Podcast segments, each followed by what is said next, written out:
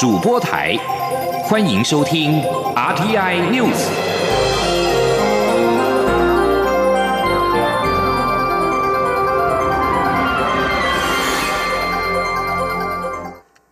各位好，我是主播王玉伟，欢迎收听这节央广主播台提供给您的 RTN News。今天是二零一九年六月二十五号，新闻首先带您关注长荣空服员罢工事件。长荣航空罢工今天进入第六天，空服员职业工会二十四号表示，八大诉求都可谈，较具争议的劳工董事以及竞搭便车条款也可以有其他对案。交通部次长王国才二十四号表示，双方有各让一步的机会。对此，桃园市空服员职业工会二十四号晚间表示，其实从一开始八项诉求都有空间可以谈，其中日资费的部分，他们也不会坚持一定要调到新台币一百五十元。劳工董事部分，工会也没有坚持一定要有席次。若是推派独立董事或是列席董事会等方案，工会也可以接受。竞搭便车的部分也可以有调整空间，但主要还是要看长荣航空的对岸。不过，长荣航空股东会总经理孙江明二十四号面对劳资争议，则是三度重申，绝对不同意竞搭便车条款。金陵央广记者吴丽君的采访报道。长荣航空股东会二十四号上午首度在长荣空姐展开的罢工行动下召开会后，长荣航空总经理孙家明在记者会上坦诚，从二十号罢工开始到二十三号，长荣航空总计取消一百五十八架次，营收损失高达新台币五点八亿元。谈及地勤同仁因为处理受罢工影响的旅客迁转改票或退票问题。忙到深更半夜，甚至没空吃饭。孙家明则是忍不住激动落泪。他说：“各位知道我们这几天多少个员工，他们是用二十四小时轮班在处理所有旅客的问题。我们看了以后，我们真的都是很想哭啊！他们面对的压力，连续几天做到早上的三点、四点，旅客。”满坑满谷，我没有办法跟一线柜台的同仁一一的致意，因为他们忙的连吃饭的时间都没有。我是不晓得我要怎么感谢他们，但是我非常谢谢我们公司的员工，在这个时候这么样的停公司。针对公司与桃园空服员工会的争议，尤其是双方僵持不下的劳工董事与竞搭便车条款，孙家明则是三度重申。绝不会同意。他说：“最后我还是要再讲一下，我们公司对所谓的劳工董事对所谓的竞搭便车条款是绝对不可能接受。我要讲三次，绝对不可能接受，绝对不可能接受。”孙家明强调，长荣航空上下游产业链，光是在桃园就有两万名员工，背后代表着两万个家庭，肩负一定的社会责任。因此，公司努力追求的目标以及坚。持的立场就是为了永续经营，但工会却在协商过程中不断对外不实放话，不仅抹煞公司针对工会诉求提出的各种对策，甚至质疑公司这个也是假的，那个也是假的。讲到激动处，孙家明甚至痛批工会放的消息才是假的。中央广播电台记者吴丽君采访报道。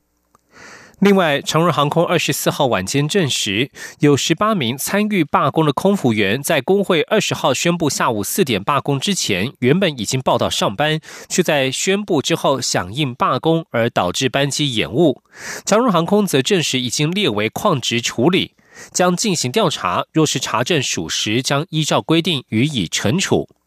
因为，长荣航空在二十四号向员工发出内部信件，宣布去年公司有获利结果，只要六月三十号仍然在职者，都可以领这一笔红利，即便是目前在罢工的空服员也可以领取。而交通部政务次长王国才二十四号在交通部召开的应变会议之后受访表示，长荣航空即日起到二十八号，渴望每天维持四成的运能，也会发布二十九号、三十号的航班取消资讯。未来则维持一周航班取消资讯，让旅客能够提早应应。另外，目前机场秩序已经大致恢复，没有等待迁转的旅客还在等候。前天记者吴丽君的采访报道。为了因应长荣空服员持续展开的罢工行动，交通部长林佳龙二十四号上午再度主持第六场应变会议。会后，交通部政务次长王国才受访表示，目前疏运应变计划运作良好，桃园机场长荣出境票务柜台已无受影响迁转或过境迁转的旅客在等待，整个机场秩序大致恢复。至于二十四号起一连五天。长荣航空受罢工影响的运能每天都达六成。长荣稍晚也将发布二十九、三十号的航班取消资讯，并于未来维持一个星期的航班取消资讯，让旅客得以及早应应。王国才说：“那今天二四号取消了一百零八架次，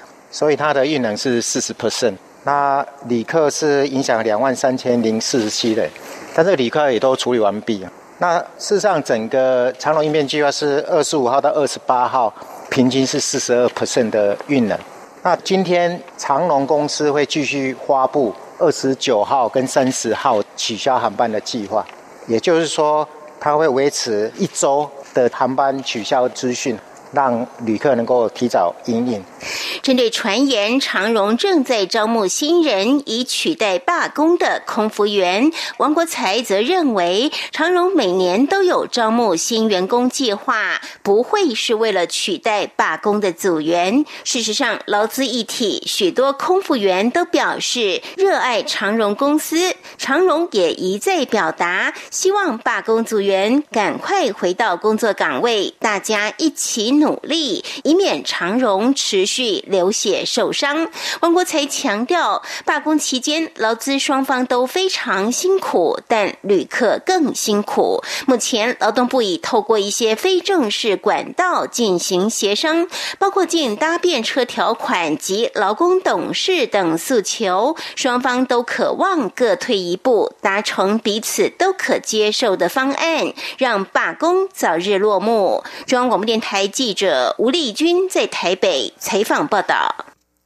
而根据长荣航空在网站公布了最新资讯，从六月二十九号到七月二号，预计取消两百一十个航班。今天二十五号，一共取消一百零七个航班。行政院消保处表示，消费者若是对长荣的两百五十美元的补偿上限不满意，可以提出申诉。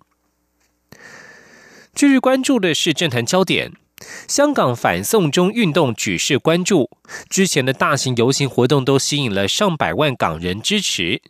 台湾民意基金会二十四号公布民调主指出，有超过七成的台湾民众支持香港反送中运动，其中有百分之四十八点二强烈支持。民调也发现，在反送中游行之后，期盼台湾独立的人增加了二点二个百分点，期盼继续维持现状者增加了六点九个百分点，两岸统一的支持度下跌至一九九六年以来的新低点。行政院长苏贞昌二十四号对此表示，看到今日的香港，台湾更要警惕，政府要用尽一切力量守护台湾。他说，台湾还有人唱和“一国两制”台湾方案，这会葬送台湾。前天记者王威婷的采访报道。台湾民意基金会的民调结果指出，台湾有超过七成的民众支持反送中运动。行政院长苏贞昌二十四号受访时表示，中国当年拿回香港时说“一国两制五十年不变，马照跑，舞照跳”，结果才几年已经完全改变。苏贞昌表示，香港的情况可以看出“一国两制”的失败。苏贞昌表示，看到今日的香港，台湾更要警惕。台湾的自由民主民选政府是多么不简单，政府要用尽一切力量守护台湾，绝对不能让“一国两制”台湾方案启动。苏贞昌说，台湾有人唱和“一国两制”，这都是葬送台湾的做法，绝不能让所谓的一国两制台湾方案已经习近平启动，我们还。有人跟他唱和，有人去那里听训，有人还为他做宣传，这都是非常非常要葬送台湾，要把台湾送给习近平的台湾方案。我们绝对看到香港要警惕这个危险，不要到像香港这样的地步，那么痛苦的走上街头。苏贞昌说，很多年轻人昨天冒着大雨参加反红梅大游行，可见团结守护台湾有多么重要。长荣罢工持续，交通部抛出罢工授权期的想法。苏贞昌表示，国外有各种将罢工损害减到最小的机制，但是立法技术应该如何？政院尊重立法院。苏贞昌也呼吁劳资双方赶快坐下来，让事情落幕。另外，高雄市长韩国瑜和行政院因为安家雇员计划不同调，引发前行政院长张善政质疑政院做假新闻。对此，苏奎说，全国登革热的病例都集中在高雄，请韩国瑜好好守住地方，防治登革热，钱不要乱花，话更不要乱讲，不把事情做好却讲东讲西，最不好。中央广播电台记者王威婷采访报道。国民党总统初选首场国政愿景电视说明会，今天二十五号晚间在高雄登场，主题为两岸外交、国安与宪政。红海集团创办人郭台铭在二十四号坦言，由于比较不熟悉第一场的主题，所以心情蛮紧张的。而新北市前市长朱立伦认为，政见会不该只靠文胆，否则就变成朗诵比赛，怪怪的。高雄市长韩国瑜则表示，他有向国政顾问团请意，希望能够呈现自己的观点。今天记者刘品熙的采访报道。红海集团创办人郭台铭二十四号受访时，被问及证监会的准备情况，郭台铭表示。他与团队改稿到二十四号凌晨两点三十分，上午也还在逐字修改。他坦言比较不熟悉高雄场证监会的主题，因为他虽然懂两岸，但没当过外交官，也不熟悉宪法，加上要在十二分钟内讲完一件事，不是流于口号，就是流于空洞，所以至今尚未定案，心情也蛮紧张的。他说：“光一个两岸，我写五千字都没有写不完。”十二分钟只能两千多字，所以我现在是蛮紧张的啊，不瞒您说，因为到现在稿都还没有定，那么讲多了大家搞不清楚，讲少了深度内容不够。对于首场证监会，新北市前市长朱立伦二十四号受访时则表示，他一开始就主张办辩论会，证件发表会不应该只是靠写手与文胆，否则就变成朗诵机或是朗诵比赛，过程中没有任何挑战跟检验，这样的证件会怪怪的，而且也无从检验是否为参选人的真实想法。至于主办单位事先提供题目，可能是怕有人出错。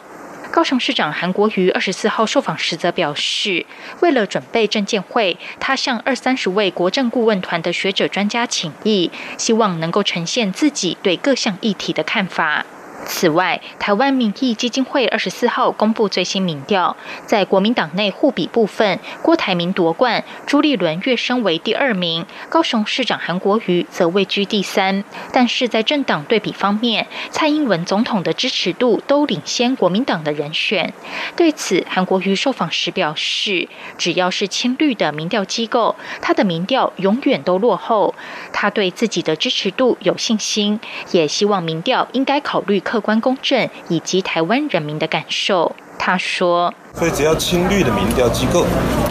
韩国的民调永远落后。可是只要客观中立的民调，我想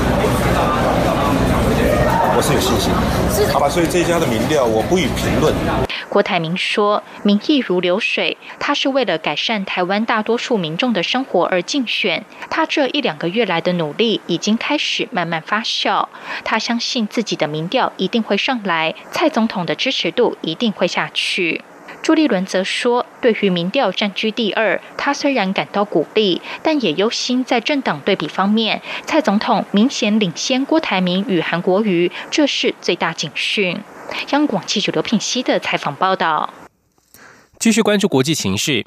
美国总统川普二十四号下令对伊朗最高领袖哈米尼和高层军事首长实施制裁，在伊朗击落一架美国无人机之后，对德黑兰当局采取重大而且前所未见的步骤，扩大施压。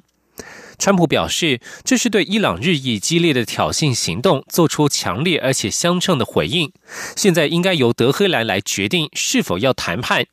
制裁措施有可能明天就结束，或是从现在起持续数年。除了哈米尼和他的办公室之外，美国财政部表示，将把伊朗外长查瑞夫以及八名来自伊朗精锐军事力量革命卫队的高层指挥官列入黑名单，目标锁定在伊朗的数十亿美元资产。根据制裁措施，哈米尼等目标人物在美国的资产将被冻结，也不能进行以美元计价的交易，而国际银行也被禁止代表他们转移资金。此外，有鉴于波湾水域已经发生数起游轮遭攻击事件，川普在推特发文表示，包括中国和日本等其他国家应该自行确保他们行经波斯湾游轮的安全。这里是中央广播电台。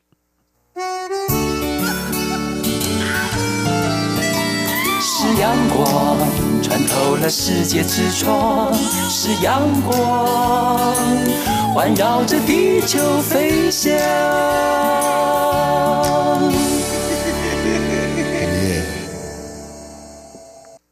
各位好，我是主播王玉伟，欢迎继续收听新闻财经消息。经济部二十四号公布五月份工业生产指数为一百零八点零二，年减百分之三点零五，占比最大的制造业则年减百分之三点零一。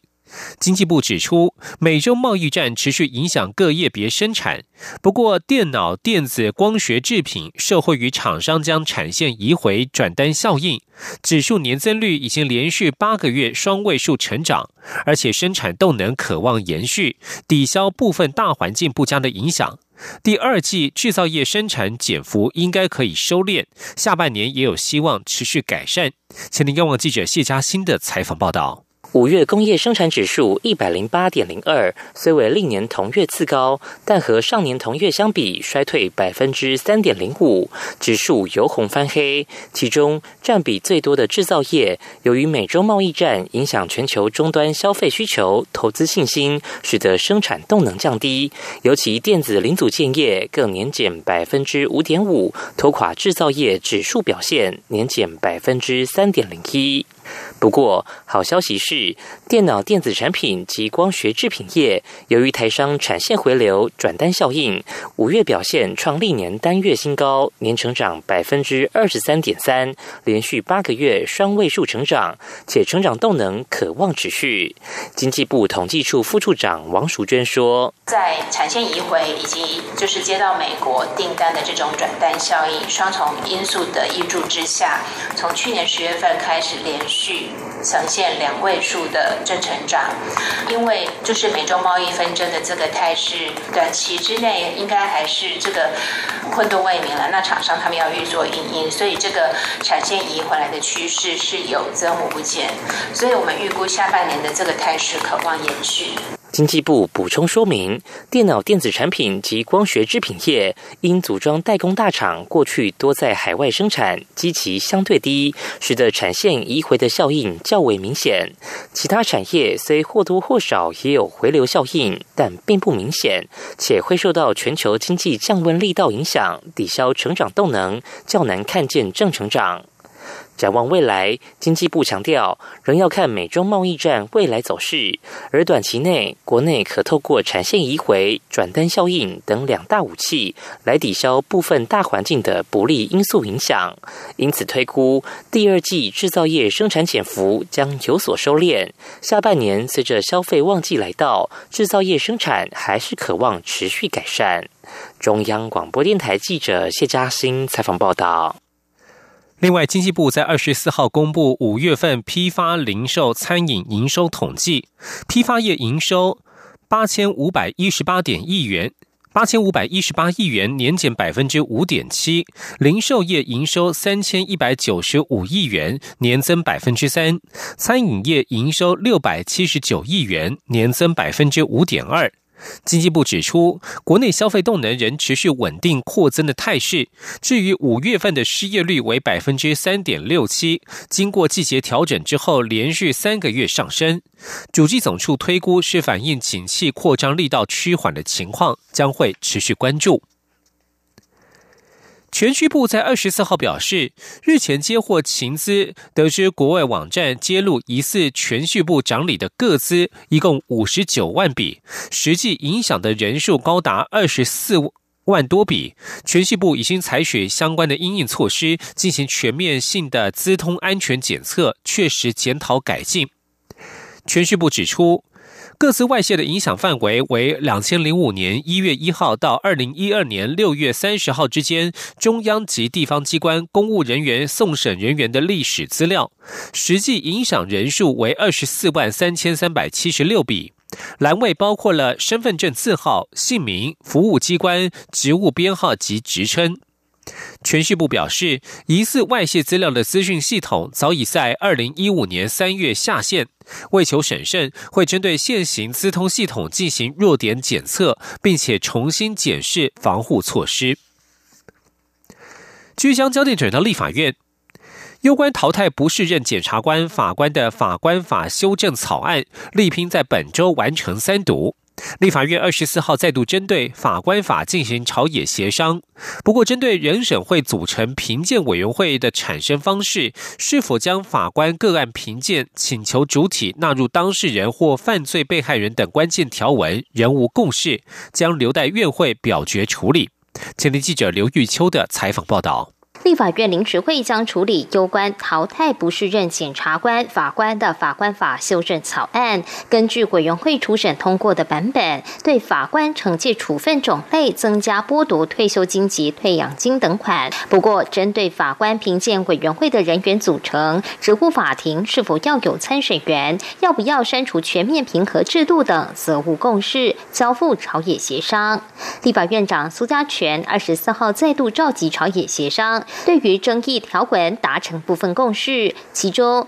针对全面平和制度上，民进党团提出修正动议删除，认为若法官有违失情节，相关人员可随时向职务监督权人或法官评鉴委员会反映进行处理，无需留待全面平和。况且全面平和制度也无法强化职务监督奖优汰劣的功能。司法院秘书长吕太郎表示，现行规定是每三年全面平和。一次已经进行了两次，但调查结果百分之九十五的法官都表现良好。这次修法已在其他条文改革评鉴工作、救治的全面评核建议删除。这个后面的修法已经把可以申请法官评鉴的由目前的团体改为每个个案的当事人或犯罪被害人，所以意思是说，在每个个案里面，法官执行职务的情况都要随时随随时受到监督啊。那这样呢，会比现在的这个呃发个问卷的全面评核应该更有效率啊，更有效率。呃，在新的制度下，其实对法官的全面的监督跟淘汰是比现有机制。强非常非常的多。虽然民进党立委尤美女反对删除，质疑全面评核制度虽成效不彰，但删除未免过于矫枉过正。时代力量立委黄国昌也一度有不同意见，但最后协商仍依据民进党团的意见通过删除全面评核制度。另外，过去因法官个案请求评鉴的时效过短，导致许多案件在程序上就被驳回。朝野协商也达成共识，延长请求评鉴时效，明定自判决确定或案件系数满六年时起算三年。不过，经过一整天的协商，朝野对于人审会的组成、评鉴委员会的产生方式，是否将法官个案评鉴请求主体纳入当事人或犯罪被害人，以及法官评鉴。委员会作出惩戒必要的决议时，是否无需再经监察院移送职务法庭，提升惩戒效率等争议条文，整固共识，将留待院会表决。中广电台记者刘秋采访报道。接下来这项修法，则是攸关台湾的一些长辈们。阿公阿妈日前到经济部智慧局前抗议，社区伴唱机歌曲版权被垄断，唱卡拉 OK 要付出高额的授权金。经济部当时表示，立法院已经提案修改著作权法，修法内容会顾及著作权人以及唱歌民众的权益。不过，行政院长苏贞昌二十四号在脸书表示，因为音乐界的朋友对于修法内容有疑虑，行政院与民进党立院党团在讨论之后，决定终止修改著作权法，将持续沟通，厘清争议和疑虑。苏贞昌表示，接下来负责的部会机关会向冠歌的厂商加强宣导，政府也会好好思考，再沟通，拿出双赢的措施，让大家放心欢唱，也保障音乐创作人的权利。译文消息。今年是解严三十二周年，人力飞行剧团推出 M 一九八七，将导演黎焕雄在一九八七年。组合左岸剧团时期的两出作品《十月》与《物质造药的太阳》重合并重整，在三十多年后的现代，透过新时代剧场创作的眼光，看待那一段如今被多数人当成记忆废墟的时代，试图重塑时光，继续探索未知的旅程。吉林央网记者江昭伦的采访报道：一九八七年是台湾从威权体制迈入解严的重要历史年代，也是导演黎焕雄剧场生涯的第二年。那一年，他带领当时的合左岸剧团推出了《物质照耀的太阳》，并参与王梦麟策划的十月演出。其中，《物质照耀的太阳》改编自陈映真短篇小说，用反复出现的片段语言和意象，呈现日据时代台湾中产阶级意识和下阶层的苦难。十月的演出，则是刻意选在国家两厅院正式启用的同一天发生，凸显小剧场对于整个社会迎接现代化的反复，充满空间解严的意味。三十年过去了，李焕雄选择从这两个作品中各自截取部分，合并整合为 M 一九八七作品，文学密度更高，并找来新一代创作者崔台浩与吴子敬一起合作，希望透过时间的距离、新时代的眼光，重新看待过去的时代至于现在的意义。李焕雄说：“所以这是一个记忆的戏，或者是你说是一个追悼的戏都可以。这个东西不是要。”让大家知道说哦，三十年前我就做了这个，做做那个，没什么好，没什么好提的。如果只是为了那种动机，我说我们的习惯会是把三十年前自己揪出来，领子赏个巴掌，或者你要敲一下头之类的哈，是这样的一个距离的。林焕雄强调，不一定是每一次都要踩在察觉得到当下议题才叫做对抗，才有戏剧张力。有时单单只是停下来记忆某件事情，就是一个重要的戏剧动作。对于多是出生于一九八七年后的幕前幕后创作人员来说，诠释 M 一九八七作品刚开始确实有一定的难度，但他们希望可以借由这次演出，让更多人感受到当年那种原粹作品的珍贵之处。演员兼副导演崔台浩说：“导演形容一九八七年是一个废墟，他觉得对他而言是一个记忆的废墟，或是对多数人，对对这个时代，对多数人而言是一个记忆的废墟。对我而言，我也觉得这好像是一个。”被遗忘的废墟的一个剧场的表演状态，所以我们试着一直想在这些废墟当中找到一个我们能够看到，有时候我在乐市场看到一个怎么会有这个宝藏的东西的感觉，在工作这次的演出。M 一九八七将于六月二十八号到七月六号在台北波平寮演艺厅一连演出七场。中国电台记者张昭伦台北采访报道。继续关注体育消息。国际奥会二十四号宣布，二零二六年冬季奥运将在意大利米兰市和附近滑雪圣地科蒂纳戴比索举行。瑞典的斯德哥尔摩和阿瑞申办失败。国际奥会委员以四十七对三十四票表决由米兰主办二零二六年冬季奥运。二零二六年冬季奥运将从当年的二月六号进行到二月二十二号。意大利先前已经主办过两届冬奥，分别是在一九五六年在科蒂纳戴比索，以及二零零六年在杜林。国际财经消息：比特币的价格在二十四号突破了一万一千美元，冲上接近十六个月以来的最高点，涨势傲视股票、外汇和大宗商品等其他资产。分析师指出，这归功于脸书发布数位货币计划，大大激励了加密货币的价格。社群网站脸书 （Facebook） 在十八号宣布，计划明年推出自家数位货币 Libra，以及以一篮子货币为基础，并且获得了 Visa、万事达卡、PayPal 以及 Uber 等数家企业支持。法新社报道，比特币价格二十四号来到一万。一千两百五十一点一一美元，去是去年三月以来首度站上一万美元。本月至今，比特币已经大涨了约百分之二十，但是距离二零一七年底所创下的接近两万美元历史最高价还有一段距离。以上新闻由王玉伟编辑播报，这里是中央广播电台台湾之音。